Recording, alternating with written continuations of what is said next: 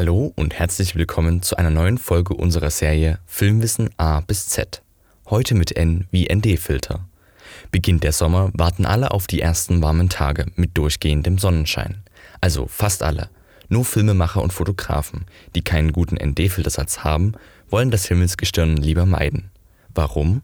Das erfahren Sie, wenn Sie dranbleiben.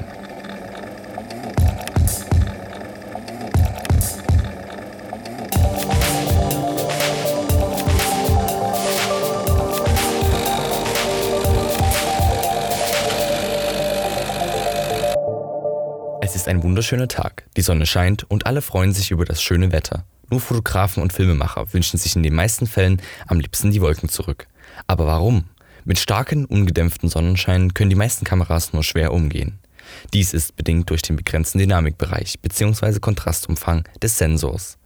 Dieser kann nämlich nicht den gleichen Kontrastumfang wie das menschliche Auge einfangen. Extrem helle oder dunkle Bereiche in der Szene enthalten also auf dem Bild der Kamera keine Details mehr und werden nur noch rein schwarz oder weiß dargestellt.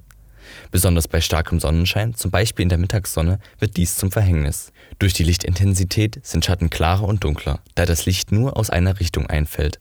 Gleichzeitig sind bestimmte Bildbereiche wie der Himmel oder die Sonne selbst sehr hell.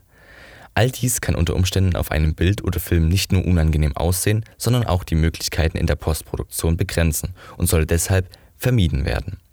Doch möchte man unbedingt an einem sonnigen Tag fotografieren oder filmen, gibt es Abhilfe durch eine Art Sonnenbrille für Kameras, dem Neutraldichtefilter, kurz ND-Filter.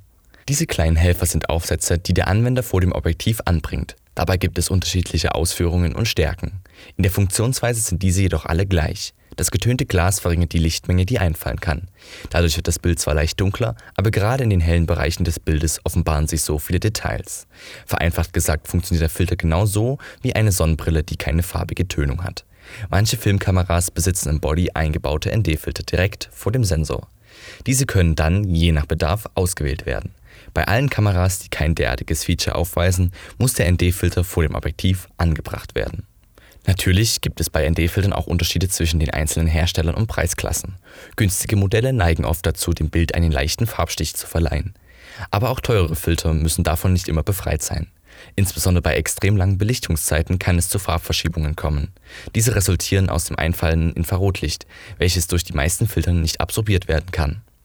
Der ND-Filter ist unausweichlich für jeden Fotografen und Filmemacher nötig, wenn bei starkem Sonnenlicht gearbeitet werden soll. Es lohnt sich in mehrere ND-Filter unterschiedlicher Stärke zu investieren. So kann man Bilder mit extrem langen Belichtungszeiten realisieren, aber auch eine einfache Verdunklung des Bildes bewirken und wichtige Details sichtbar machen. So ist man für jeden Auftrag gewappnet.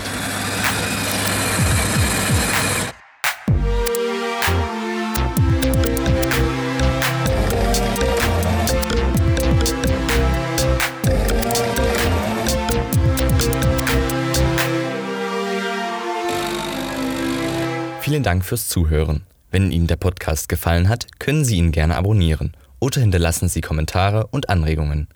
Bis zum nächsten Mal beim JJ Tech Talk.